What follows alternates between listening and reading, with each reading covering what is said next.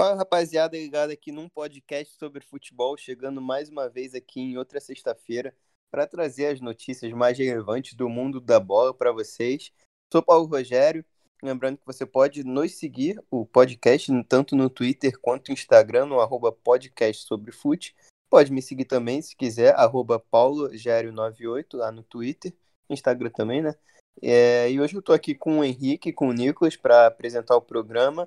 Hoje, lembrando, né, a data FIFA acabou, mas enfim, ao decorrer dessa semana a gente basicamente só teve atualizações relevantes no mundo do, das seleções, né? Já que o futebol de clubes europeus estava parado, no Brasileirão teve uma rodada muito muito picotada, né, com vários jogos adiados, então nosso nosso foco hoje será as seleções, principalmente o Brasil que jogou ontem.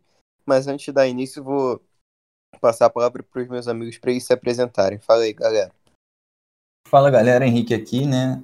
É, tivemos esses jogos aí do Brasil, né? E não foram muito empolgantes e é isso que a gente tem para dizer hoje, né? Jogos do Brasil. E vamos lá, né? Mais uma vez, falando da seleção, super empolgante, grande Tite. Tamo junto. Fala, galera aqui ligada no podcast sobre futebol. Eu sou o Nicolas Franco. E é isso, né? Vamos falar então de mais uma data FIFA, de mais um jogo da seleção brasileira. É, e também fazer um prognóstico aí, né? De como tá a vida das outras seleções. É o assunto que a gente tirou para falar hoje. Tamo junto. É isso, então já vou começar até pelo Henrique, né? Porque vi o ânimo dele para falar sobre a seleção brasileira. Queria saber, tipo, se vocês curtiram a atuação ontem se acharam que melhorou em comparação ao jogo contra o Chile, até porque piorar acho que era bem difícil. É, mas só só informando, né, caso você não saiba, o Brasil venceu por 2 a 0 ontem.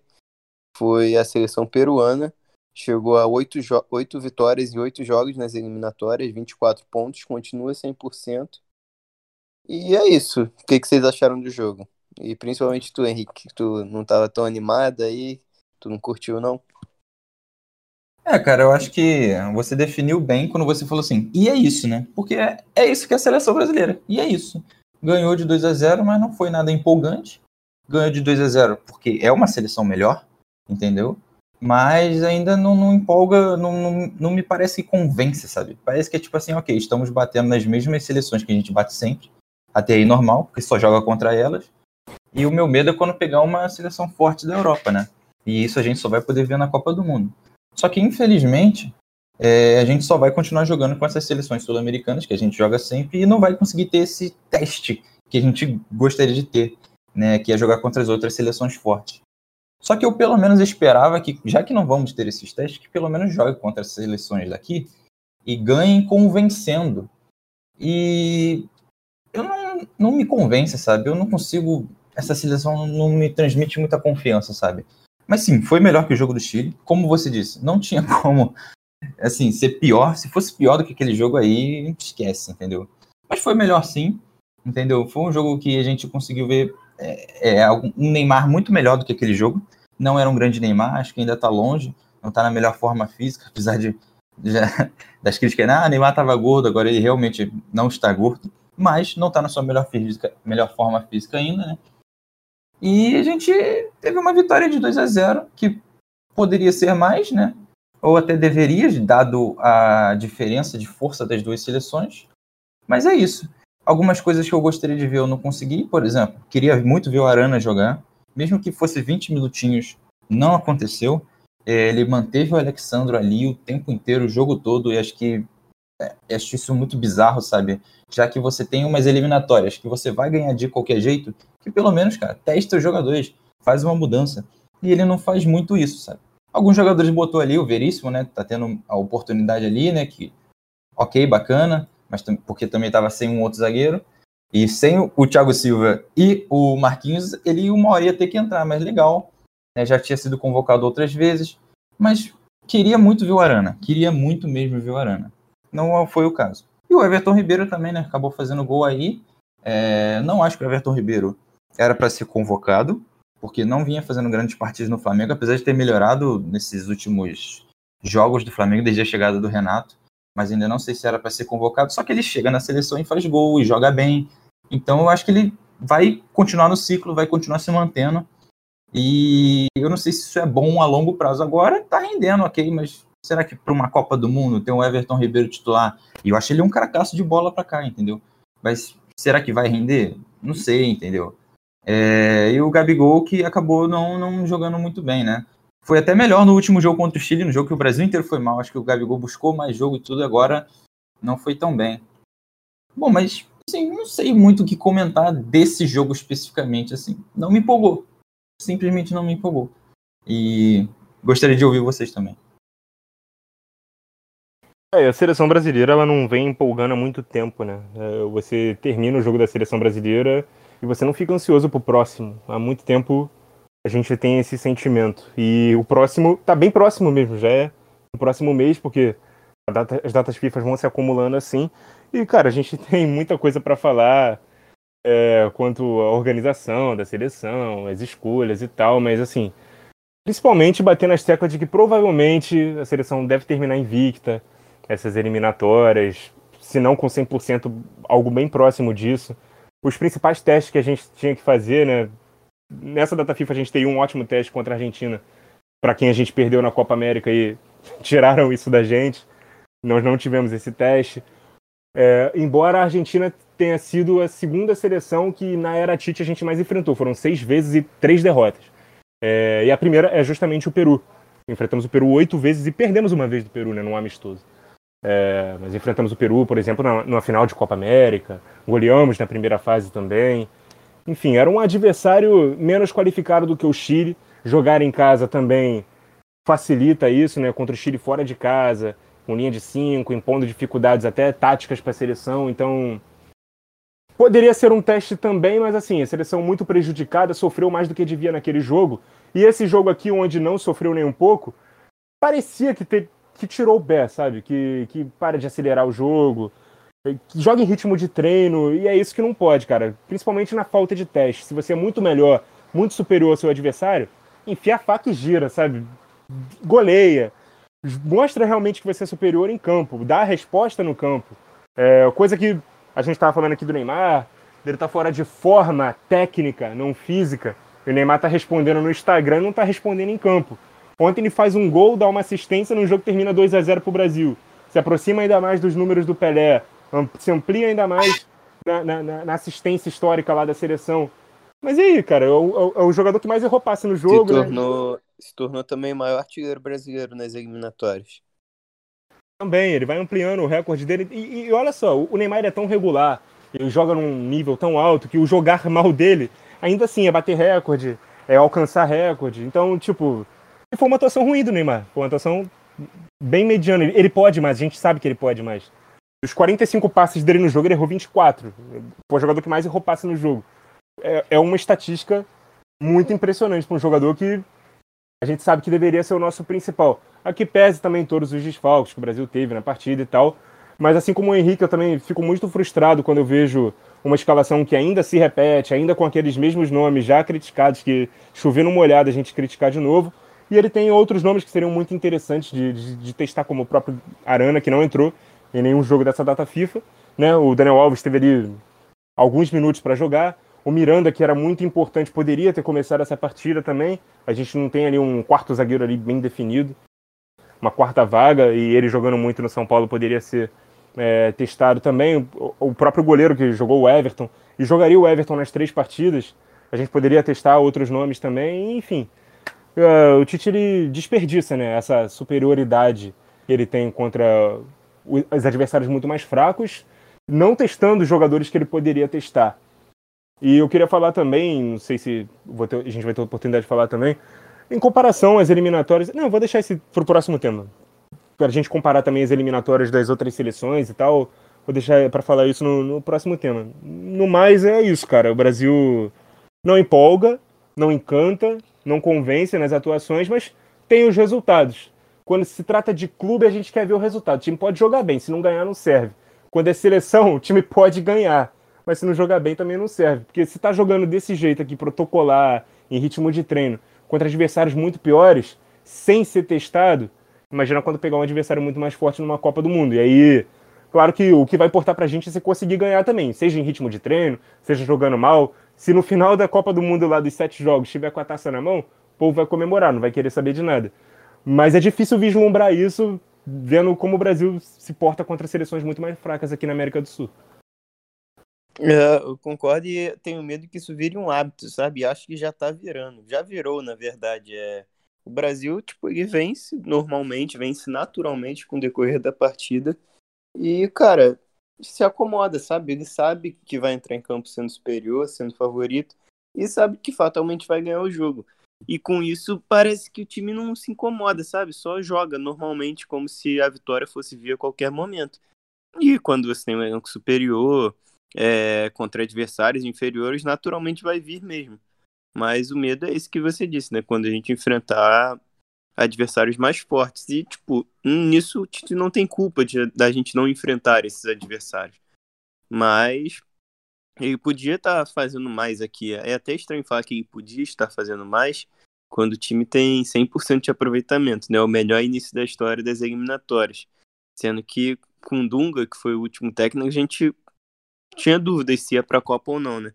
Então, tipo, tem que reconhecer também que é um salto é um salto enorme, sabe? Essa pelo menos a classificação. Tudo bem que ficar em é, primeiro. É mérito, é mérito dele. É mérito é. dele. A gente, a gente ter conseguido ser muito superior às outras seleções, até porque se falava na, na, última eliminatória que não, essas eliminatórias vão ser as mais difíceis dos últimos tempos. Porque as seleções estavam em, em um outro estágio, né? Tinha um Chile muito forte, a Colômbia muito forte e tal. Não era só Brasil, Argentina e Uruguai. Tinha várias seleções muito fortes, mas assim que o Tite assume, ele já consegue impor a superioridade dele. A gente quer ver aquela seleção de novo, que empolgava, como quando, quando o Tite assumiu. É, tipo, e talvez agora ele esteja sendo refém do próprio trabalho, sabe? Porque as seleções aqui da América do Sul sempre foram essas. A gente nunca teve tanto esse debate de daqui o nível ser tão inferior, sabe? A gente está tendo muito mais esse debate agora, e justamente porque o Brasil está vencendo tudo. Então talvez o Brasil tenha subido um patamar além das outras terem estagnado ou talvez até descido, sabe? Talvez o nosso sarrafo esteja mais acima mesmo e, tipo, isso é fruto do trabalho do Tite. Mas ele também não pode se acomodar, né? Tem que se superar. O jogo de ontem, por exemplo, cara, o segundo tempo, tipo, não, quem não viu o segundo tempo não perdeu nada, sabe? O jogo acabou, o primeiro tempo acaba 2 a 0 e o segundo tempo é a cara do Brasil do Tite, pelo menos desse último ano. É aquele jogo que o Brasil controla, tipo, não, não corre riscos, mas também, tipo, não, não faz muita coisa, sabe? Não se mostra incomodado por mais. Não tem aquela sede, não é aquele rolo compressor também que a gente vê em alguns times da Europa, como o Bayern muitas vezes é também. Então, isso incomoda, sabe? E fora a questão das peças, que vocês ressaltaram bem também. Cara, o que, que custa, né? Pô, a gente tá falando aqui de um Brasil 100% nas eliminatórias, é, sobrando. E, tipo, não precisa ficar em primeiro. Tudo bem que se não ficar em primeiro, vão criticá-lo, isso é verdade. Mas, tipo, em termos de classificatória, ele ficar em primeiro ou em quarto é a mesma coisa. Então, cara, se você tá em primeiro, isolado já, com seis pontos, se eu não me engano, seis ou cinco pontos do segundo colocado, e é um adversário mais fraco, cara, roda mais o time. Tipo, tudo bem, a gente pede muito para ver o Gabigol, a gente aqui mesmo do programa, inclusive. Mas ontem ele não fez uma boa partida, sabe? Podia ter deixado jogando mesmo. Mas, tipo, tira ele ali com uns 15, 20 do segundo tempo, dá oportunidade pro Hulk, por exemplo, que, cara, é, é, é, saber jogar a favor da sua torcida também. Ele sabe que ele tá sendo martelado, ele sabe que o Hulk tem meio que um clamor popular, né? Que o pessoal. Tira o Neymar, pô. É, é, mas isso aí, tipo, eu tô falando Gabigol partindo do princípio porque eu sei que ele não vai tirar o Neymar, sabe? Uhum. Porque, tipo, seria o ideal mesmo. Não que o Gabigol estivesse melhor que o Neymar, nem que seja melhor. Mas para ver esses testes mesmo, ver duas peças, Hulk e Gabigol, que a gente quer ver com mais tempo na seleção. Mas ele não vai tirar o Neymar, então acaba sobrando pro Gabigol. E, tipo, ele deixou o Gabigol até o final, sabe? O Gabigol jogando, jogando mal ontem. E tendo uma peça em boa fase como Hulk no banco. Aí bota o Matheus Cunha, mas bota o Matheus Cunha no lugar do Everton Ribeiro, sabe? Que era um cara que tava jogando bem. Mas tudo bem, pode tirar o Everton Ribeiro, mas vai botar o Matheus Cunha para fazer corredor, sabe? Uma função que ele não faz. Ele é segundo atacante, por hora, tipo, de vez em quando centroavante. Não é esse cara para ficar fazendo corredor, esse cara para dar amplitude.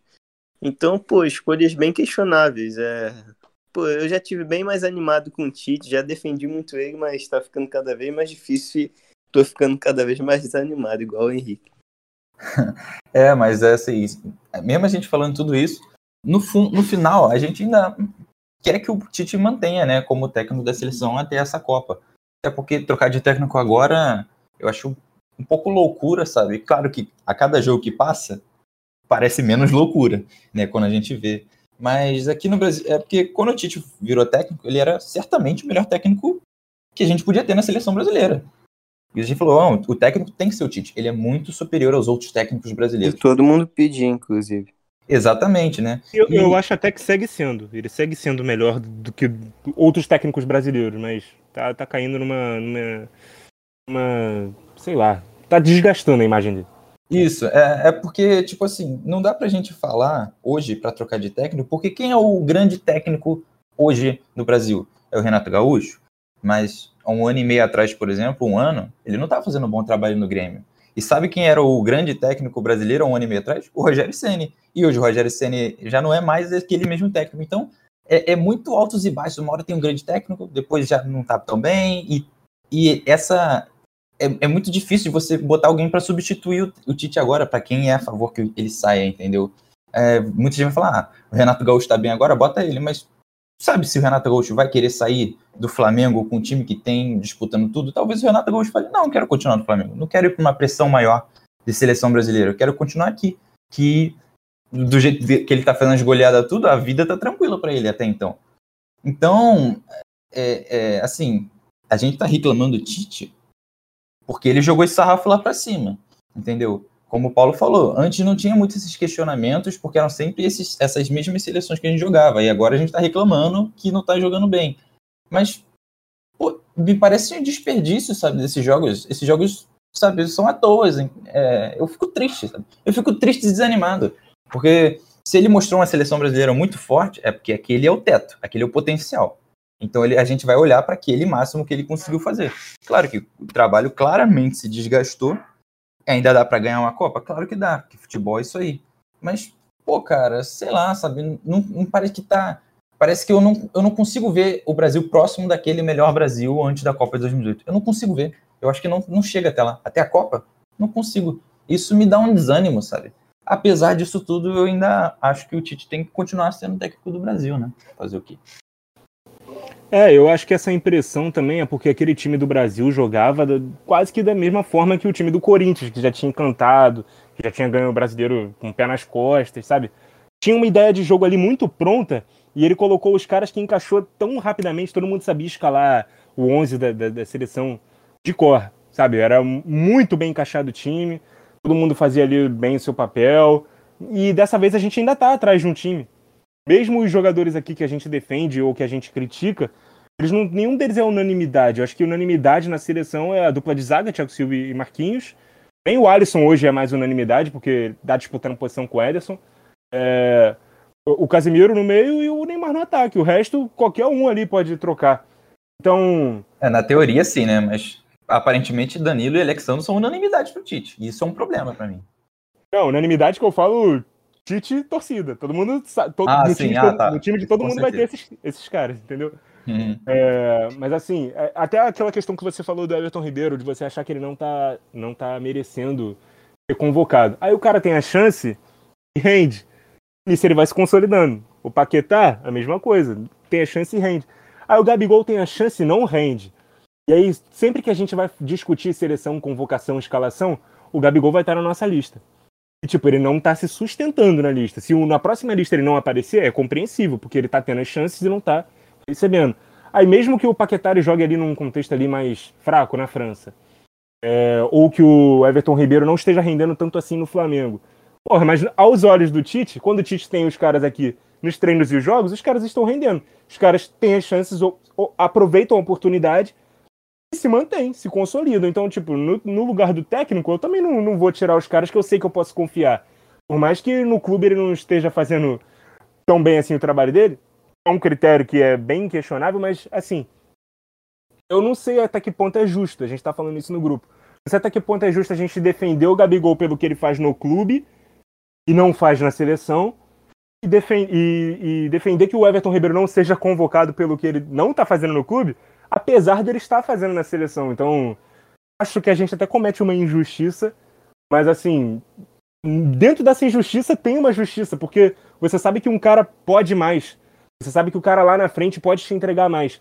E que esse cara que hoje pode ser que não entregue mais, está entregando agora porque os adversários são fracos. Então é uma, uma ambiguidade que deixa a análise ainda mais difícil de ser feita, sabe? A conclusão que a gente tira é praticamente nenhuma. Porque o cara pode estar jogando bem agora porque é o Peru, porque é a Bolívia, porque é o Equador, porque é a Venezuela. Quando chegar numa Alemanha, não vai render. Mas e aí? E o cara que está jogando muito aqui no Campeonato Brasileiro, mas não está rendendo contra a Bolívia, contra o Equador e esses outros essas seleções fracas? Então é difícil, cara. É, tem um componente tático, tem um componente técnico, tem é, o componente de entrosamento, que o cara no clube ele tá, sabe ali os movimentos automatizados, o técnico tá ali para corrigir ele todo dia. Na seleção os caras se reúnem 10 dias, 10 dias a cada, a cada mês, né? No caso, nessas essas datas de setembro, outubro, novembro. Mas, enfim, é muito difícil a gente não Tem questão, hoje. Muito questão de confiança também, né? Nesse exemplo que tu deu, Gabigol e Everton. O sim, Everton, sim. se sai de um jogo sem fazer gol, tipo, a pressão, tipo, não vai ter em cima dele. Mas o Gabigol, olha o nome do cara, pô, é Gabigol. Não que seja é. justa tá, a pressão, mas, tipo, se ele sai uhum. de um jogo sem gol, tipo, vão vir críticas para ele, justas ou injustas. Eu até vi um, um meme esses dias, né? Com o Gabigol. Tipo, ele tava numa entrevista, o cara ia entrevistar ele, pô, estamos aqui com o Gabigol. Ele, não, só Gabi, por favor. Mas e o gol? Ele, pô, perdi. mas, mas é, é, enfim, é, é, difícil, cara, a gente defender a convocação do maluco só porque, pelo que ele faz no, no clube não tá mostrando na seleção e o contrário a gente discordar. Então meio que passa um pano pro Tite nesse ponto.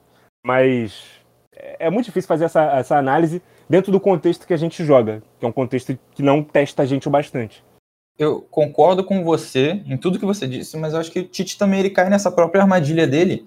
Quando, por exemplo, se ele não convoca o Gabigol, as pessoas vão reclamar que o Gabigol está indo bem no clube e que mesmo que não vá bem na seleção, ele é um grande artilheiro aqui, não só do Brasil, mas da América do Sul. Mas aí ele convoca um Firmino que não está bem há muito tempo mas continua seguindo convocado. Não tá Eles... em lugar nenhum, né? Nem no clube, nem na seleção. Exatamente. É, então, e, assim, quando joga, e quando joga ele... na seleção, não joga da melhor maneira que ele rende, né? É, então assim, você. Ok, não vamos chamar o Gabigol porque ele não tá indo bem no clube, mas vamos chamar o Firmino que não tá indo bem em lugar nenhum. Então o Tite mesmo cai na própria armadilha dele muitas vezes, entendeu? E por mais que ele, a gente, eu concorde com você e defenda ele nesse caso, a gente acaba criticando por outro lado também. Então, assim, a, a, real é que o Tite não se ajuda muitas das vezes, sabe? Mas é complicado. É, tipo, parece um pouco teimoso, sabe? Orgulhoso para abrir mão das ideias dele ou testar coisas novas. Por exemplo, a gente está citando algumas peças aqui. Ontem mesmo, é, um de vocês dois criticou as laterais aí, não lembro quem. Se bobear, foi até os dois, né? Mas... provavelmente, é. provavelmente.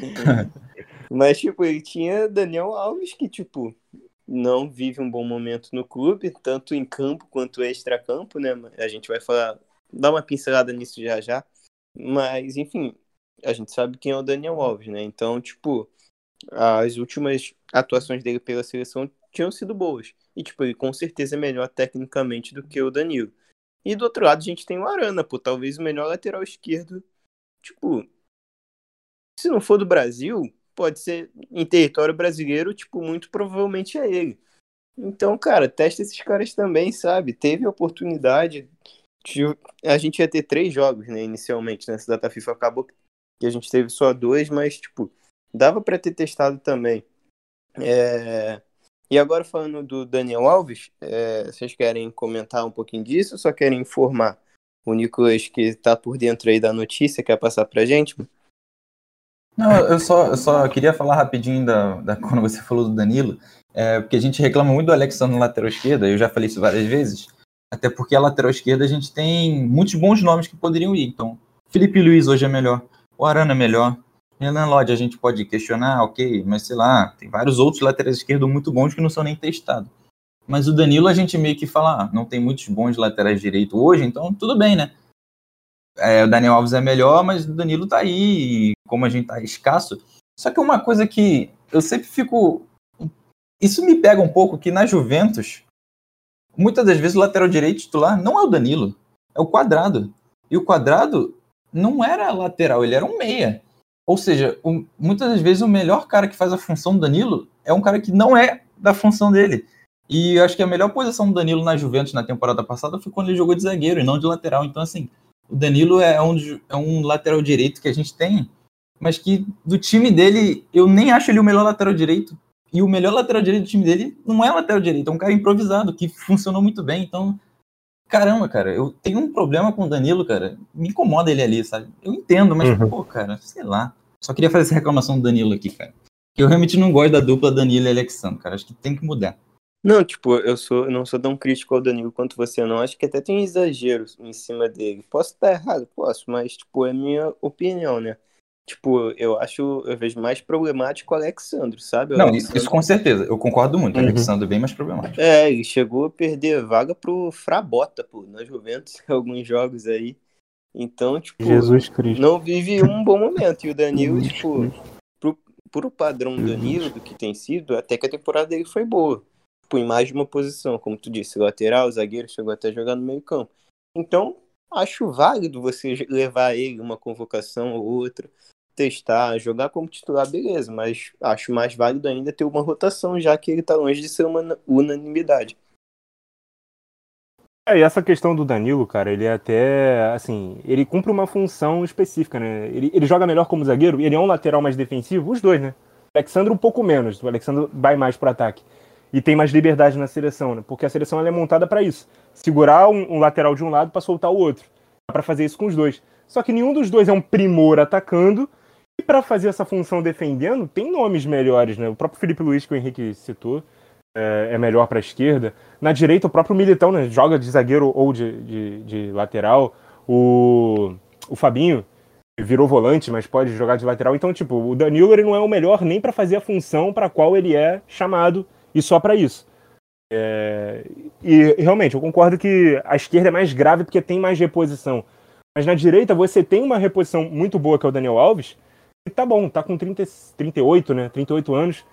Mas, porra, ele continua sendo o melhor lateral, ele entrega um, um, um, papel diferente. Mas se você for olhar o time como um todo, tá, o Brasil também não tem pontas. O Gabriel Jesus joga numa ponta e o Richardson na outra. Nessas eliminatórias, não podendo contar com os dois, o Everton Ribeiro jogou numa ponta, ele que é um, um meia que sai da ponta para dentro, encaixa melhor com o lateral que faz ultrapassagem, o Daniel Alves poderia ser esse lateral. E na esquerda a mesma coisa, com o Paquetá aberto, trazendo para dentro, também encaixaria melhor com o lateral mais ofensivo, que poderia ser o Arana. Então, tipo, nem dentro das convicções do Tite, esses caras são os melhores para fazer esses papéis que são chamados. É, vamos entrar no assunto do Daniel Alves agora? Bora. É, então, Pode Daniel ser. Alves, o Daniel Alves hoje ele foi semi-desligado do São Paulo, né? Por que semi-desligado? Ele ainda tem contrato em vigor, tá? Ele não, mas o contrato dele foi suspenso. O motivo é que ele não se apresentou, né, na, na seleção, né, nem hoje. É, não apresentou ele, nem ele nem o Miranda, na verdade. Eles estavam na seleção, deveriam ter se reapresentado. E no caso, o Daniel Alves ele alegou que só é, voltaria a vestir a camisa do clube, ele só jogaria novamente pelo clube é, quando tivesse tudo acertado a questão da dívida que o São Paulo tem com ele, que beira ali quase 13 milhões de reais. Então, o jogador que foi muito caro para o São Paulo, que chegou com status de ídolo, ganhou camisa 10 e tal, mas a impressão que a gente tem é que ele sempre se achou maior do que o clube. Isso incomoda muita gente lá dentro do São Paulo. O São Paulo deu calote nele. Ele tem o, o direito de cobrar o que deve. Mas, assim, trazendo para o mundo real, em que condição, em que emprego você vai falar assim, olha, estão me devendo pagamento, estão me devendo salário, eu não vou trabalhar hoje não. Mas eu quero continuar recebendo o que vocês têm para me pagar e mais o que vocês ainda me devem. Então não existe isso, mano. O cara nem se apresentar, o cara tem contrato e tal. Então acho que é muito sambar em cima da cara do São Paulo que o Daniel Alves está fazendo. Mas o fato é esse. Fora que, nesse momento, ele tem seis jogos, é, pelo São Paulo no Campeonato Brasileiro.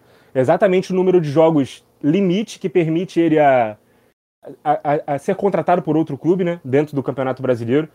Como ele não está livre ainda de contrato, ele não poderia se transferir agora para uma outra equipe europeia fora da janela, que se encerrou na semana passada. Então, o destino dele nesse momento, se ele fosse negociado com algum outro clube, seria outro clube brasileiro ou o mundo asiático, o futebol dos Estados Unidos. Na Europa ele não poderia ir. E chamou muita atenção ele ter sido. ele ter escolhido esse momento que ele tem seis jogos, né, pra. pra ele, ele tem seis jogos disputados pelo São Paulo, porque, ao que parece, com a janela aqui interna ainda aberta, ele pode ser que tenha ali conversas ali com outros clubes brasileiros para poder se transferir ainda nessa temporada.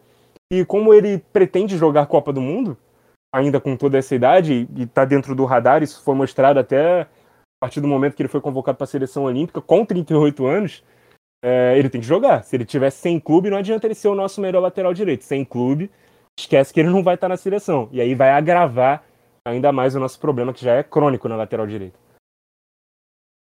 É, a real é que a relação Daniel Alves-São Paulo, tipo, nunca aconteceu, né? A química perfeita, sabe? Não rolou. Ele chegou com esse status aí que você disse, de que era um sonho e tal, mas, cara, pô, as, as atitudes, as atuações, primeiramente, né? Ele jogou bem um período ano passado com o Diniz, mas, tipo, pro que a gente estava esperando, ele foi bem abaixo, sabe? Ele não rendeu nem, nem um pouquinho, nem perto do que era esperado. É, e, pô, o mais grave para mim são as atitudes fora de campo dele, cara. Parece que ele fazia questão de, de colecionar a raiva da, do torcedor São Paulino, sabe?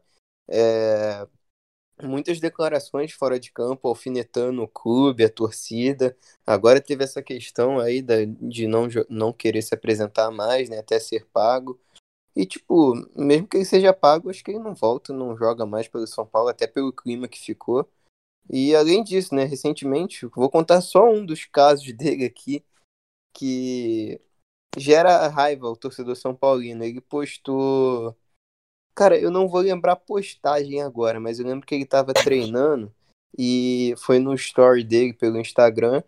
Ele escreveu, eu não lembro a legenda, mas a postagem era ele treinando e do lado tinha, tipo, uma águia, sabe? Mas, tipo, fazendo alusão ao gavião do Corinthians. É porque ele tava no, Tava treinando no, no, no Itaquera pela seleção. É. Estádio do Corinthians em Itaquera. É, e tipo, e no dia era aniversário do Corinthians, sabe? E ele postou, e, e por mais que seja uma águia, aquilo ali, porra, ficou claro que era, tipo, uma. Fazer uma alusão ao Gavião, da, que, é, que remete ao Corinthians, né? Então, pô, cara, super desnecessário. Acho que ele se perdeu no personagem. E o reflexo disso saiu dentro de campo, né? Que ele se perdeu também conforme a passagem foi, foi evoluindo, né? Foi acrescentando mais tempo. Acho que, tipo, de, até demorou para esse casamento acabar. É bem isso aí que você falou, né? Parece que é um, é um, casamento que nenhuma das duas partes ficaram felizes do início ao fim, né?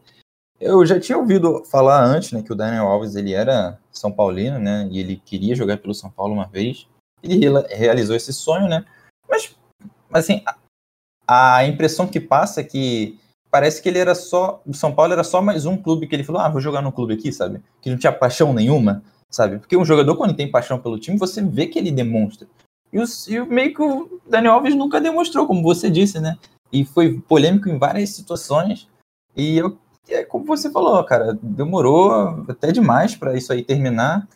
E aí agora a gente tem que ver como é que vai ser, né? O Nicolas falou, que ainda dá para ele jogar ou lá na China, sei lá, Estados Unidos, ou em algum outro clube aqui do Brasil. A questão é, qual clube?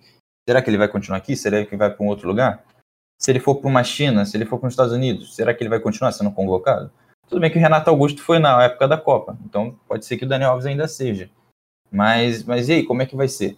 Entendeu? É, é complicado, cara. O Daniel Alves, ele desnecessariamente foi polêmico em várias situações. Mesmo quando no São Paulo, ou na seleção, ou tudo. Bizarro o que aconteceu com esse jogador no final de carreira, né? Que eu não sei se, eu não me lembro dele ser tão polêmico assim desde sempre. Mas quando veio para São Paulo, que começou uma atrás da outra. Bizarro. É, e tem aquela questão, né? Ele, ele era muito influente no São Paulo. Dizem que ele que foi o, o principal, a principal motivo do Fernando Diniz ter sido contratado no São Paulo, né? Que ele indicou o Fernando Diniz, que ele era amigo do Fernando Diniz ele acreditava no trabalho dele, foi ele que indicou a contratação e ficou muito puto quando o Fernando Diniz saiu. E aí que começou é, os atritos dele com a, com a diretoria, né? Que ele não gostou que o Fernando Diniz saiu. Quando o São Paulo ganha o Campeonato Paulista, ele não tá jogando, que ele tá machucado. Ele vai aos microfones e fala: é, muito, grande parte, né? Grande parcela do, do nosso sucesso hoje é por conta do Fernando Diniz. O Fernando Diniz agora vai para o Vasco, que é um clube que, obviamente, não tem a grana necessária para contratar Daniel Alves, né? um cara que recebia no São Paulo, recebia entre aspas, né? Que São Paulo deu calote nele. Mas tinha um salário girando em torno de um milhão de reais por mês. Então, vamos ver para onde ele vai, que clube brasileiro tem condições de pagar, se ele realmente vai se manter, se ele vai conseguir um clube para jogar assim em alto nível, ou se ele vai se aventurar aí nesses paraísos aí de dinheiro aí no Catar, em algum país assim, na própria China, nos Estados Unidos, para ajudar a desenvolver o futebol de lá, chamar a atenção, porque ainda é um cara que tem muito mercado, ou se ele vai ficar parado, estagnado, e aí vai perder a Copa do Mundo por não ter clube para jogar.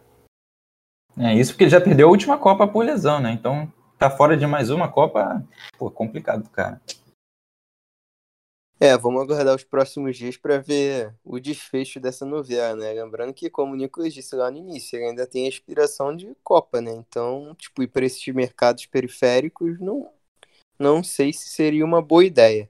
Mas, enfim, saindo do assunto Daniel Alves, focando mais nas seleções agora, o Nicolas deu a letra lá no início, falando que a gente ia citar um pouquinho em retrospecto de cada seleção europeia. A gente pegou as principais aqui, que a gente, que a gente sabe que entra para visando o título, né, na Copa do Mundo, e outras seleções bem fortes. E a gente vai fazer o quê? Meio que olhar para 2018, quando foi a Copa, e olhar para hoje.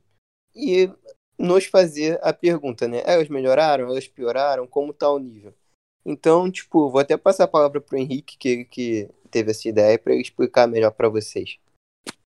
Bom, então, né, eu tava pensando nesses dias, né, que vi muita gente reclamando muito da seleção brasileira, né, ah, pior, tá jogando mal e tá, e não rende, já foi melhor e te sai, não sai, como é que vai ser, e quando pegar uma seleção europeia vai tomar uma surra, mas aí tem um jogo de uma seleção grande europeia contra uma seleção menor e é tipo 1 a 1 0 a 0 e aí a França empata nas eliminatórias contra uma seleção bem mais fraca, agora eu não lembro nem o nome de quem foi. Itália também, 37 jogos invictos, mas. A França teve... empatou com a Bósnia. Então, Bósnia, né? Itália também empatou agora há pouco, foi um a um contra uma seleção aí mais fraca também, mesmo tendo 37 jogos invictos, né? Que passou o recorde do Brasil, agora é a seleção invicta há mais tempo na história do futebol. É... Só que você vê que elas não são invencíveis. Isso a gente já percebeu até na Eurocopa, né? Quando a gente estava montando a, a, os nossos. aquele mata-mata que a gente fez, né? E eu lembro do Júlio, quando ele falava da França, ele falou: não, a França é mais forte, não tem condição, a França chega, vai destruir tudo e todos. E caiu nas oitavas de final para a Suíça. E olha aí, nenhuma seleção é invencível, sabe? Então, mesmo o Brasil estando mal, dá para você é, é dá para competir com essas outras, porque elas não estão voando num nível extraordinário. Talvez a Itália aqui, ok, não, porque tá numa tipo, fase boa. Mal também não, né? O Brasil não tá mal. é, é tá assim, mal, mal, pro, mal é isso. Então, então, é mal porque a gente considera o Brasil, né? Considera o Brasil num alto nível e porque ele vem jogando, só ganhar aparentemente não é o suficiente. Então, eu falei, pô, vamos pegar as outras seleções europeias principais para fazer aqui, né? Ver quem melhorou, quem piorou. É, aí a gente escolheu aqui as cinco seleções europeias que já tem Copa do Mundo, né? No caso, Espanha, Espanha, Itália, França, Alemanha, Inglaterra, e botamos aqui também a Holanda, Bélgica e Portugal, que são sempre competitivos, e as três mais fortes sul-americanas, Brasil, Argentina e Uruguai. É, vocês, dessas seleções aqui, qual delas você, vocês percebem uma clara melhora de 2018 para cá? Vocês têm uma, duas, três, ou algumas estão no mesmo nível? O que vocês diriam, sabe? Eu tenho aqui as minhas, eu queria saber de vocês, ou então eu começo. Rapidinho, antes da gente entrar, de falar de, de das seleções especificamente, uhum. deixa eu só ponderar uma coisa aqui que eu ia falar, que eu deixei para falar agora, né? Tá. A gente muito fala sobre o nível das eliminatórias da América do Sul não serem compatíveis com o nível do, do, do Brasil e tal, e a gente exige muito do Brasil. Se a gente for pegar as eliminatórias europeias, além de elas serem menores, a grande parte né, das seleções dessas principais, das melhores, elas estão espalhadas em grupos isolados, raras, raras exceções de mesmo grupo, né? Então as eliminatórias deles também são muito fracas, né? São pouco exigentes para eles. A diferença eu é o quê? Eu vou além, mano. Eu acho que as, elimina... é. as eliminatórias europeias são mais fracas do que as daqui, pô. Porque olha os grupos. As grandes seleções não têm grandes desafios nas eliminatórias. É, não tem, realmente, não tem. Nas eliminatórias. Então, eu, eu queria fazer essa ponderação de eliminatórias. Porque a diferença é o quê? Eles eliminaram praticamente os amistosos deles fazendo a Nations League. Ah, mas a Nations League não é tão importante assim. Mas, pô, proporcionou só nessa última Nations League, na primeira fase, confrontos como França e Portugal, Alemanha e Espanha, Itália e Holanda, é, Bélgica e Inglaterra, tudo isso na primeira fase. Fora Croácia, Suíça, Dinamarca, Suécia, seleções que são organizadas, que têm um nível ali bom para disputar. Então, tipo, dentro do ciclo, eles são mais testados. Dentro das eliminatórias, não, são menos testados. Menos até que a gente. Eu acho que, realmente, a, a gente, além de ter uma eliminatória mais longa, né, de 18 rodadas, a gente tem ali um Brasil-Argentina, um Brasil-Uruguai, é, um, um, Brasil e, e, e Colômbia. Fora de casa, esses jogos são difíceis, né? Por mais que a gente tenha superioridade contra eles, porra, não se compara um Alemanha e Gibraltar, um Portugal e Andorra. O, o desnível é muito maior. E o, o, que o Henrique bem ressaltou, né? Por vezes esses empates acontecem, esses tropeços acontecem, ou vitórias um pouco mais magras, mas quando eles goleiam, eles goleiam. Eles goleiam de 6 a 0 8 a 0 é Algo que hoje é impensável para o Brasil fazer. Mas a gente deve fazer essa ponderação, né? Até porque o exercício aqui vai, vai ser de ver se alguma das europeias ela está muito melhor do que a gente ou não, é mostrar que o, o, o contexto que eles estão inseridos nesse momento de pré-copa, de pós-Euro e Copa América é muito parecido. Eles vão jogar jogos que exigem muito pouco deles. Bom, é isso aí, é, né? Por... Ah, pode falar, Paulo. Não, só ia dar um exemplo. A Alemanha, pô, teve a data FIFA com três, três jogos, né? A Alemanha enfrentou Liechtenstein, Armênia e Islândia. Pô, tipo, acho que. Fez, fez 12 gols né, em três jogos. É. Pô, tudo bem, ganhou, ganhou bem. Mas olha, olha o nível dos adversários também, sabe? E o grupo uhum. da Alemanha é composto, além dessas equipes que eu falei, por Romênia e Macedônia do Norte. Pô, a Alemanha não tem desafio nenhum nesse grupo, sabe? O Brasil, pelo menos, tem alguns. Aqui, inclusive, a Alemanha já perdeu nesse grupo mesmo. É que eu não vou lembrar agora, deixa eu procurar aqui. A Alemanha perdeu para a Macedônia do Norte, inclusive. É, só para ser, só ser justo, é, a eliminatória europeia ela tem uma questão, né? Só se classifica um no grupo direto e o segundo vai para repescagem. Só que, pô, para uma seleção do nível de uma Alemanha, num grupo como esse, e para uma repescagem ou ficar de fora, tem que fazer um esforço enorme. O, o que a Holanda fez né, na, na última eliminatória, a Itália foi para repescagem e perdeu. Então, tipo, isso aí é para ligar os, o alerta mesmo, que, porra, tá, tem muita coisa errada. Uma seleção desse tamanho ficar de fora numa eliminatória como essa. Pois é, muito difícil, cara. As outras seleções do grupo, né, dessas das principais, a, a segunda força é sempre uma Suíça, Polônia, Suécia, República Tcheca. Então, não são grandes seleções também. É, mas falando do tema do Henrique em si, ele falou algumas seleções ali, tipo, hoje, as duas que me saltam mais aos olhos, me chamam mais atenção em comparação à última Copa, são Itália e Argentina. A Itália, primeiro, porque nem estava na Copa, né? Então tem o um salto enorme de não ir para a Copa para um título de Eurocopa. É...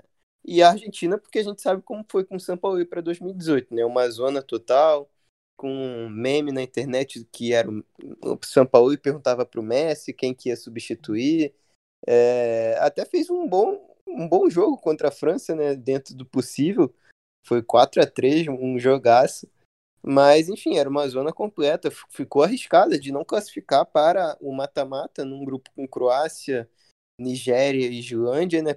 Empatou com a Islândia, aí, aí toma uma surra para a Croácia no segundo jogo de 3 a 0 foi pro tudo ou nada contra a Nigéria. E então, tipo, e hoje é uma equipe campeã da Copa América, né? Coincidentemente, as duas seleções que eu peguei é, são as duas campeãs continentais. E isso só ressalta o, o quão tá elevado esse nível, né?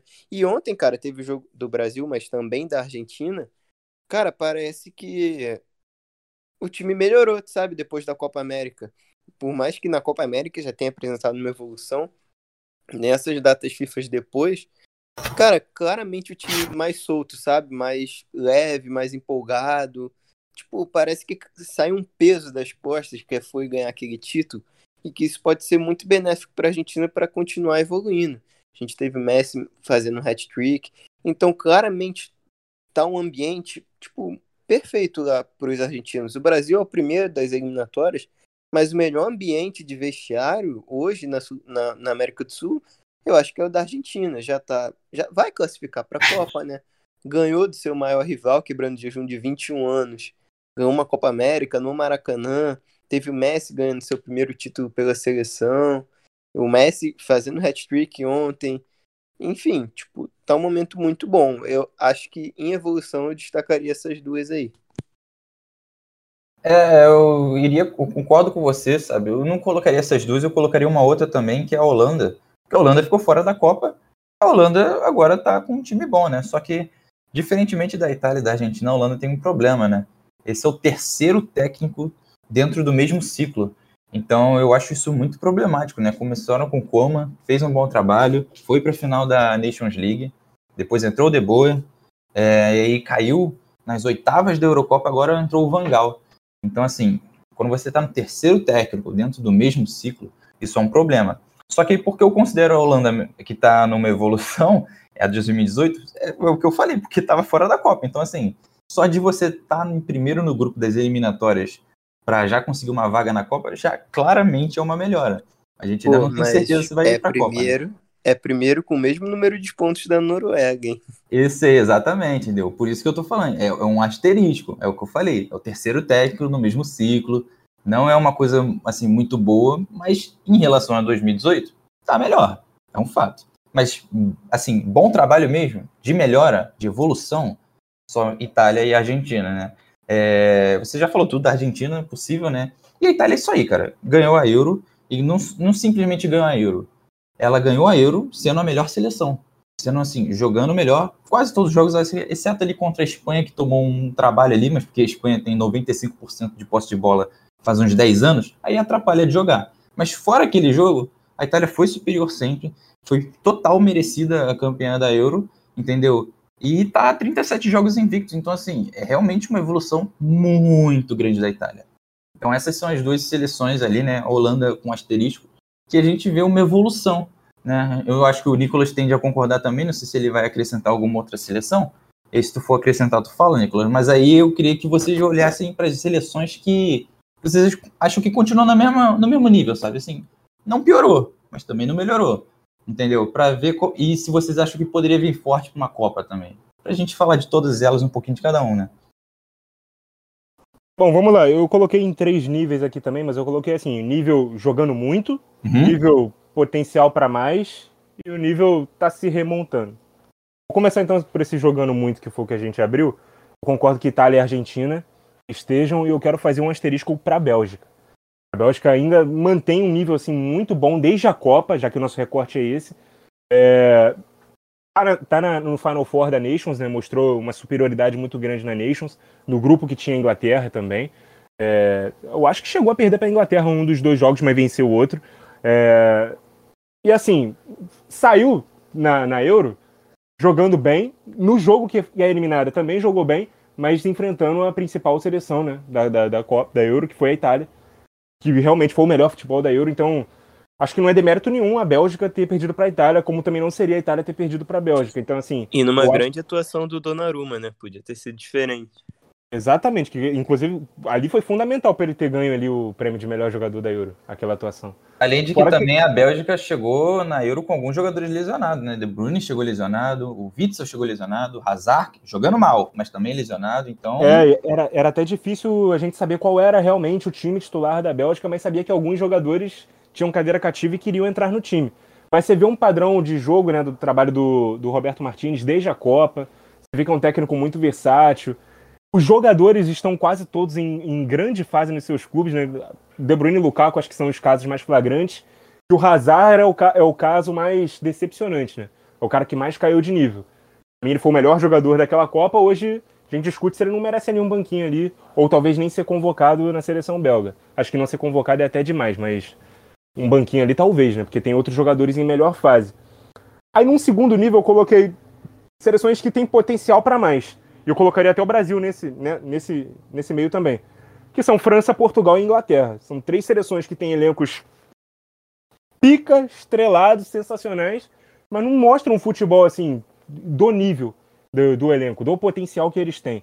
É, a Inglaterra foi a final da, da Euro, mas assim, aos trancos e barrancos, acho que convenceu em um ou dois jogos. É, Portugal fez uma Euro decepcionante e a gente viu o 11 de Portugal muito bom. Um 11 que foi se, se, se remontando, né, se, se desfazendo, alguns jogadores ali perdendo posição por não terem apresentado um bom nível naquele recorte de Euro. E uma França que, desde a, a Copa do Mundo, a gente sabe que a França joga esse futebol um pouco mais reativo, pragmático, prima mais pela solidez para poder dar mais liberdade para os caras da frente. Mas até na questão de resultado, não só de desempenho, às vezes vem deixando um pouco a desejar, né? Chegou nessa última data FIFA aí, é, contando o primeiro resultado né, dos três jogos da data FIFA, com cinco, seus cinco últimos jogos terem sido empate. Os três últimos da, da Euro, o anterior da Nations e o primeiro né, dessa data FIFA. Então, cinco empates para uma seleção que era tão né, exaltada como a grande favorita para a última Euro e acabou caindo numa oitava de final. Tem muito potencial para mais, é um elenco que tem potencial para mais.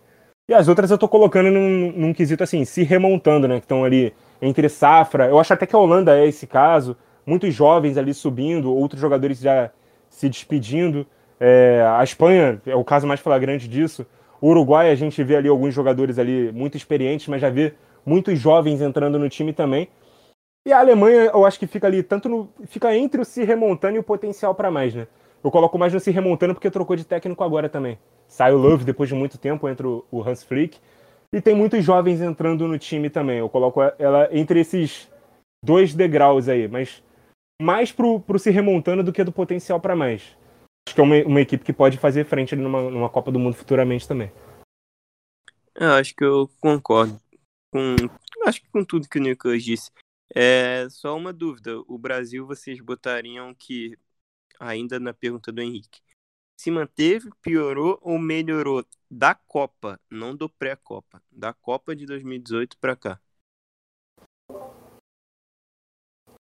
Pô, melhorou não? é, é, eu acho que piorou é demais para falar. E se manteve não é exatamente a palavra, não é exatamente a expressão, mas assim, eu acho que tá mais para se manteve do que piorou. Da Copa para cá, acho que mais se manteve do que piorou. Cara, então, eu eu acho que piorou, mas piorou pelo seguinte, piorou porque o sarrafo estava muito alto. Piorou porque era um Brasil muito forte. Era um Brasil que estava num nível muito alto. E hoje está no nível. Mas na Copa do Mundo, na Copa do Mundo, era muito forte. É, é... isso que eu tô falando. Para mim, da Copa, daqueles foram cinco jogos, né, na Copa, para mim melhorou. Não acho? Não, eu é, acho que melhorar não, o, sabe? O Brasil sofreu contra a Suíça, ficou na merda contra a Costa Rica nos últimos segundos lá fazendo gol, correu o risco de se empata aquele jogo contra a Costa Rica, vai pro último jogo jogando a vida na classificação. E então, tipo, eu, o Brasil sofreu em alguns momentos naquela Copa. O Brasil hoje não sofre contra adversários desse nível. Sofreu contra o Chile há pouco temp Ganhou porque. Pô, foi uma exceção, né, pô? Ah, não, tudo bem, eu sei, mas eu acho que era. Eu acho que é o seguinte, né? É, é aquelas seleções, a Suíça, é que Costa Rica realmente. Costa Rica me pega, entendeu? Mas, por exemplo, foi contra a Suíça e a outra seleção foi qual que tu falou que eu esqueci? Agora, tu faz de grupos? Não, a outra ganhou, a outra eu nem sei, ganhou da Sérvia. Foi, foi a Sérvia passeou, né? passeou. É, foi tranquilo. É, então, mas vamos, vamos ficar então na, na, Suíça aqui, que é melhor. A Suíça é uma seleção mais forte que várias outras aqui da Sul-Americana. E se o Brasil uhum. tomou sufoco da Suíça e ganha das Sul-Americanas, eu acho que é a mesma coisa então, sabe? Não é, é, um, é um sintoma, é um sintoma de como a gente tem. A gente é mal testado aqui. Porque se tivesse uma Suíça. É, se tivesse mais exatamente. seleções do nível da, da, da Suíça aqui na América do Sul, não precisava ser do primeiro degrau, não. Se tivesse aqui mais suíças aqui na América do Sul, a gente seria mais testado. É, exatamente. Suíça é essa que eliminou a grande França super França. favorita na Eurocopa. Então, olha aí, uhum. entendeu? É, mas, mas assim, eu, eu acho que deu uma caída de nível porque aquele Brasil tinha muito potencial, sabe? E você pega aquele jogo do Brasil contra a Bélgica, um jogaço do Brasil. Acho ainda que o jogaço foi porque tomou dois gols. Acho que se não tivesse tomado dois gols já no primeiro tempo, acho que não, não teria feito um grande segundo tempo como fez. É, na, na, sob pressão de ter que fazer o gol, eles foram muito para cima, mas aquele, aquele é o Brasil que você fala assim, caraca, olha que seleção forte. Eu acho que não, não consegui ver nada disso pós Copa, sabe? Mas olha é, ainda deixa, assim, eu... deixa eu perguntar, deixa eu perguntar uma coisa para vocês aqui. Vocês acham que aquele segundo tempo do Brasil contra a Bélgica, a hum. Bélgica recuou porque o Brasil empurrou a Bélgica para trás? A Bélgica recuou porque fez 2 a 0 e recuou mesmo? Eu acho Vocês que é, eu acho que o Roberto Martins ele falou assim, ó, vamos montou a estratégia para o Brasil, fez dois gols e falou, galera, é o seguinte, agora segura. Eu acho que é isso. Eu acho que, eu acho que foi os dois, pô. Até porque o 2 a 0 sai de um contra-ataque já, sabe? Então não foi nem depois do 2 a 0 Acho que o Brasil. Tipo, não acho que o Brasil foi dominado no primeiro tempo, não, tá? Acho que. Tipo, eu, eu, eu, também acho melhor. O Brasil jogou pior, tipo. Pô, soltaram eu... fogos aqui na hora, mas enfim. o Brasil acho que jogou pior os 25 minutos iniciais, sabe? 30 talvez. Depois o Brasil melhora e é melhor o resto do jogo inteiro. Então, mas aí você vê que aquele Brasil é, o, é o, talvez o melhor Brasil que nessas grandes competições até agora que se mostrou. Aquele, é, pô, aquele potencial foi... ali, sacou? Mas e por isso que eu digo ali. que mais potencial. Foi a grande atuação da Copa, foi numa derrota. É, então, por isso que eu, eu acho que o Brasil ele tem muito potencial ainda. E eu acho que. Eu acho que caiu um pouquinho de nível, sabe? Cai, eu acho que o Brasil ele caiu de nível da Copa, mas com um pezinho não manteve o mesmo nível, sacou? Eu não acho que melhorou, acho que está bem longe de melhorar até, sacou? É, a gente pode falar isso de outras seleções também. O Nicolas falou da França, tá no, dando que pode melhorar. A gente viu na própria Eurocopa, acho que foi uns seis minutos da França contra a Bélgica, que ela meteu dois gols e foi completamente avassaladora. Pô, se a França faz aquilo 90 minutos, pode dar a Copa para a França de novo, entendeu? Porque ninguém segura. Mas ela é irregular, ela tem vários problemas. O Deschamps teve convocações questionáveis também teve alguns jogadores que se lesionaram, então muitas coisas aconteceram para a gente hoje ver que nenhuma seleção ela é invencível, sabe? A França não é invencível, mas ela pode melhorar, assim como o Brasil pode melhorar. Pois é, eu, eu, eu concordo. E assim, é... ainda falando do Brasil, né? Uhum. Justificando o meu se manteve. Na Copa do Mundo, o Brasil já tem uma queda em relação ao pré-Copa, isso é, é bem claro. É, eu não acho que assim, piorou. Não acho que piorou. Porque aquele time ele tinha uma ideia de jogo bem clara. Só que aquela ideia não deu certo. Então, qual é o trabalho do Tite? Vamos então atrás de uma outra ideia. Só que ele consolida uma outra ideia diferente contra adversários mais fracos. E em termos de resultado, ele continua vencendo, sabe? Então é muito grave você falar que piora Tipo, aquele nível que era muito bom, você não tinha um, um, nível de aproveitamento de 100% como tem hoje. Mas é claro que são análises diferentes, são times diferentes. Era um time na ponta dos cascos ali muito bom. E esse aqui é um time que ainda tá se descobrindo. A gente não sabe escalar o 11 do, do Tite, sabe? A gente, em algum Nem momento o Tite sabe, América, cara. Nem o Tite sabe montar o 11 dele. É, em algum é momento da Copa América, em algum momento da, da, Copa América a gente achou que sabia. A gente achou que realmente é aquele 11 ali e acabou. E ele não vai mais abrir mão. Aí depois que toma aquele tapa que foi perder a Copa América para a Argentina em casa, eu acho que isso vai gerar algumas coisas no, no Tite. Só que algumas insistências ele ainda tem. Sabe, de manter algumas peças ali que já deveriam ter saído, ou de não testar outras e tal. E ele joga cada jogo. Ele acha que isso é um respeito ao adversário. Não, vou levar a sério, não vou testar. Mas, porra, ele tá perdendo uma das maiores vantagens de ser a melhor seleção num contexto bem fraco. Então ele tem que visar a Copa do Mundo. Eu acho que a missão se classificar para a Copa do Mundo já foi cumprida. Mas eu acho que ele vai pregar isso até o momento ali que a matemática dizer que não tem mais nenhuma chance de, de sair. Aí ele vai começar a testar outros nomes, pelo menos eu espero, né? Começa a testar outros nomes no time então... titular e tal. Aí consolide um time diferente. Se ele manter essas mesmas ideias aí, eu não vejo é, é, é projeção para o Brasil ganhar uma Itália que seja se conseguir se manter, ou uma Argentina de novo num, num, num torneio de mata-mata, numa Copa do Mundo. Eu acho até que a análise em cima daquele jogo da Costa Rica, acabei de lembrar disso, ela é cruel porque, tipo, a Costa Rica ela não impôs dificuldades ofensivas à defesa do Brasil, sabe? O Brasil tomou muita porrada naquele jogo e não conseguia furar a retranca da Costa Rica, que era um problema do Tite desde sempre. A gente não sabia furar a linha de 5. Teve um amistoso Brasil e Inglaterra, que foi 0 a 0 A Inglaterra jogou com linha de 5. Acho que o Brasil mal pisa na área naquele jogo. Era, era, era o grande calcanhar de Aquiles. Foi um jogo muito chato. O, sempre foi o grande, o grande, a grande dificuldade do Tite, como furar as linhas de 5. Não, não conseguia. Aí pegou a Costa Rica num jogo eliminatório que, claro, empate contra o Brasil num grupo contra aquele, como aquele. Com o Brasil e mais dois europeus, empate contra o Brasil para Costa Rica era a vitória.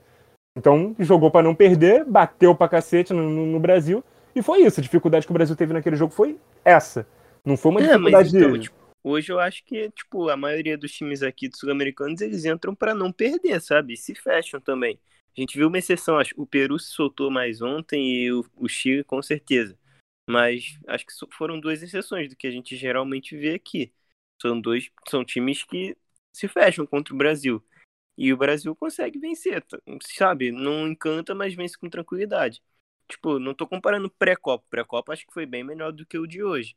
Uhum, mas uhum. a Copa em si, eu acho que foi uma boa atuação contra a Sérvia e um bom segundo tempo, um ótimo segundo tempo contra a Bélgica. Mas fora isso, acho que deixou a desejar também. É, eu também acho. Assim, o, o jogo contra a Sérvia foi, foi muito bom. O jogo contra o México também estava bem controlado, apesar dos gols terem demorado bastante a sair, mas era um jogo controlado contra o México, eu achei nas oitavas. Pô, mano, a minha dificuldade é realmente analisar esse segundo tempo da Bélgica. Que era o nosso maior teste, com certeza. O Martinez ele leu muito bem os pontos fracos do Brasil, ele modificou o time dele, ou seja, o Tite tinha alguma estratégia, eu acho até que não tinha, tá? Tinha alguma estratégia para combater o jeito que a Bélgica jogava e jogou durante toda a Copa até então. O Martinez acabou com tudo aquilo. Ele botou o Lukaku na ponta para atacar as costas do Marcelo, ele botou o De Bruyne de falso 9, ele desfez e a, a Bélgica com linha de 5, inclusive, né? O que tu acabou de falar, a dificuldade do Brasil. É, mas nesse jogo específico ele desfez a linha de 5, botou uma linha de 4. E botou o Fellaini no time para marcar o Neymar, colou o Neymar. Melhor, acho que o melhor jogo da história do, da vida do Fellaini foi aquele. Cara, cara ele não deixou o Neymar jogar. Eu revi esse jogo na pandemia, no início lá, né? E caraca, mano, eu fiquei impressionado. Acho que no dia eu não tava muito, muito são, já tinha bebido muita cerveja, eu não lembrava dessa atuação do Fellaini. Pô, cara, o Fellaini grudou no Neymar igual carrapato, mano. Não deixou o Neymar jogar. Mas enfim, eu, eu acho que a, aquele jogo é muito específico para a gente avaliar. E realmente, eu tenho muita dificuldade de entender se realmente a Bélgica teve a, a estratégia defensiva de dar a bola para o Brasil e contra-atacar, como foi o caso do segundo gol, e esperou por isso o segundo tempo inteiro, ou o Brasil realmente que empurrou para trás. Eu tendo a achar que o Brasil empurrou um pouco para trás, porque se, acho que se não fosse o Courtois, a gente tinha empatado aquele jogo. O Courtois foi. Não, se não fosse o Courtois, virava, cara. O Courtois fez uma partida inacreditável. Caraca, o Courtois fez uma partida absurda aquele jogo. Pois é, aquele jogo deu um contrato. Deu, o contrato dele com o Real Madrid foi assinando aquelas defesas ali daquele jogo. Foi mesmo, foi mesmo. Acho que foi a grande atuação de um goleiro na Copa. Porque o, tanto que o Brasil criou de chance. Acho que foi o jogo. Foi a seleção que mais criou chances a gol na Copa, não foi? Foi esse jogo do Brasil contra a Bélgica. Foi uma coisa absurda.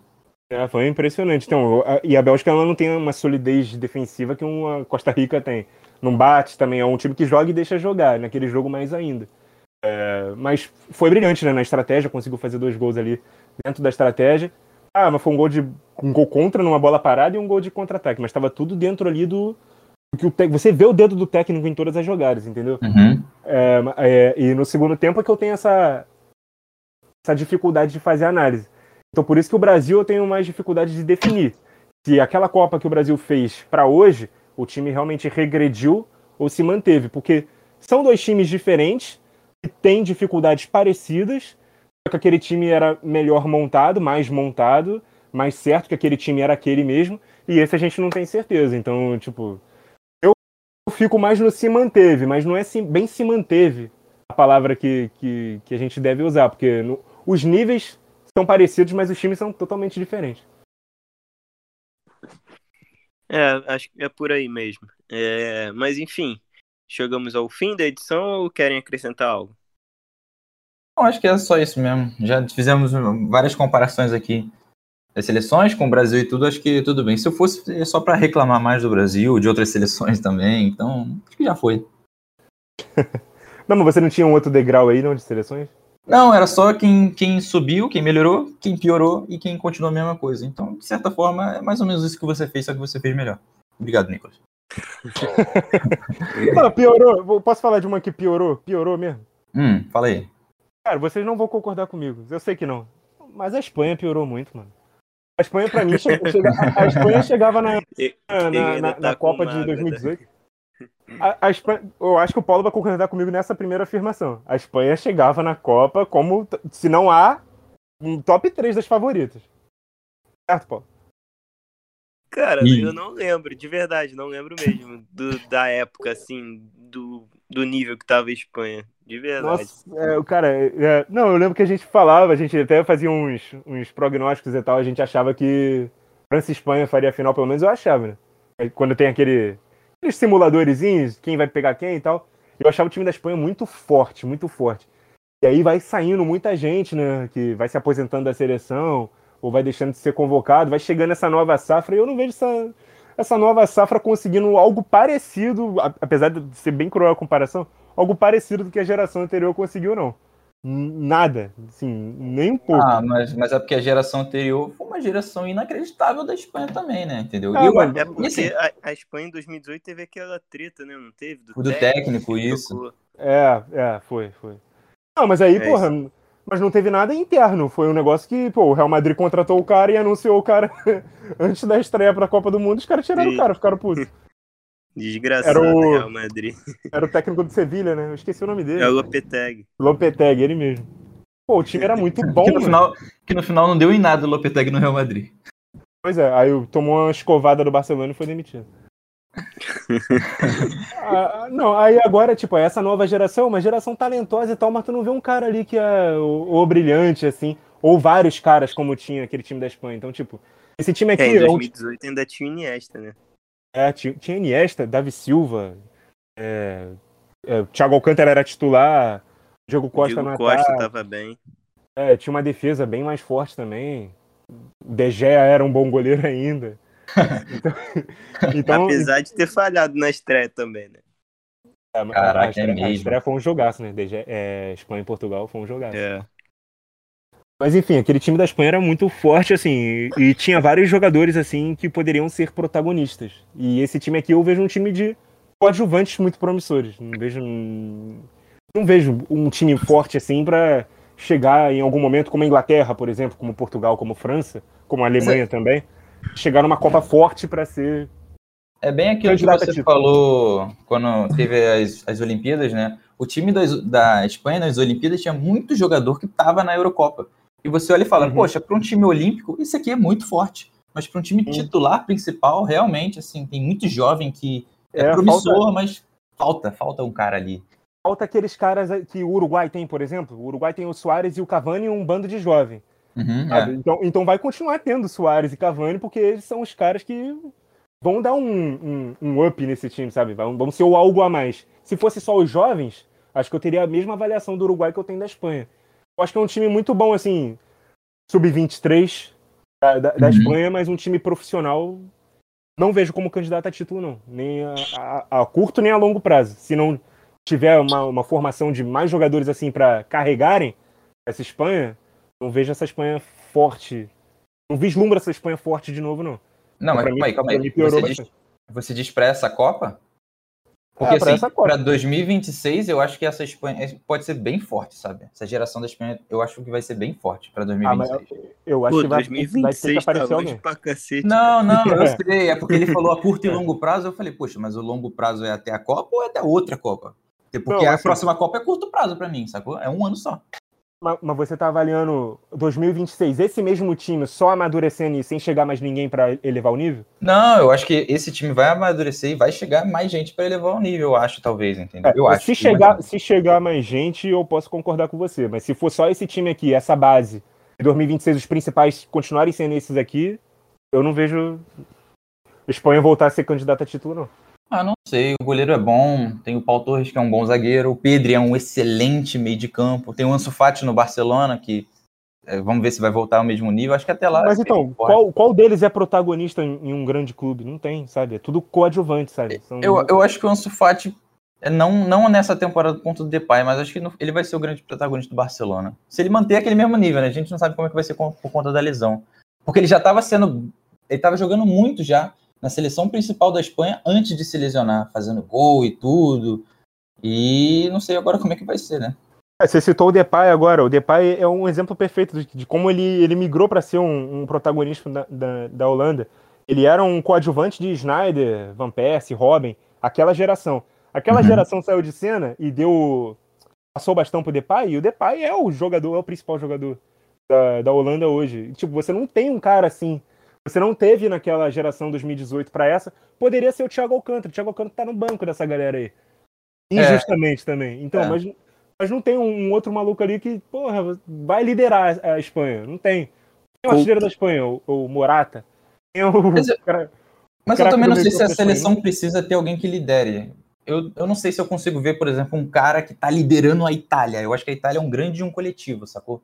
Tem vários ah, jogadores. Pô, mas, mas, tem os zagueiros. É, não, é, ah, é, pode ser, é verdade. Fui refutado. Tem, o, tem os caras ali que, tipo, fazem a, essa, essa entre-safra, né? Os jogadores da geração antiga com atual. Eles foram muito bem preparados para hoje estarem decidindo. E, mal ou bem, tem outros jogadores ali que já são protagonistas de seus clubes, né? O Immobile, pô, é um protagonista no clube dele. É, ah, mas se for assim, a Espanha tem o Jordi Alba e o Busquets. Considera, não?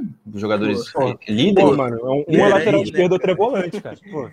Como é que eu vou, vou ter os, os, dois jogadores principais mais decisivos do time, um lateral esquerdo e um volante? Não tô falando pô. principais, tô falando, você falou aí, líder, jogadores que estão ali não, vendendo. Protagonista, pô. Ah, mas é, ah, pode ser. Ah, então, o, o Paulo citou os zagueiros da Itália como liderança e eu citei dois jogadores de frente, Immobile e Insigne não estão em grandes clubes, mas são protagonistas dos clubes.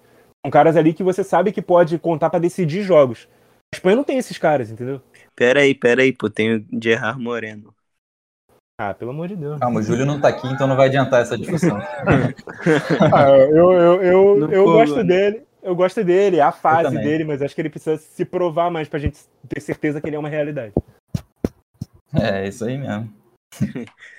É isso então, virou uma grande resenha de bar esse finalzinho aqui.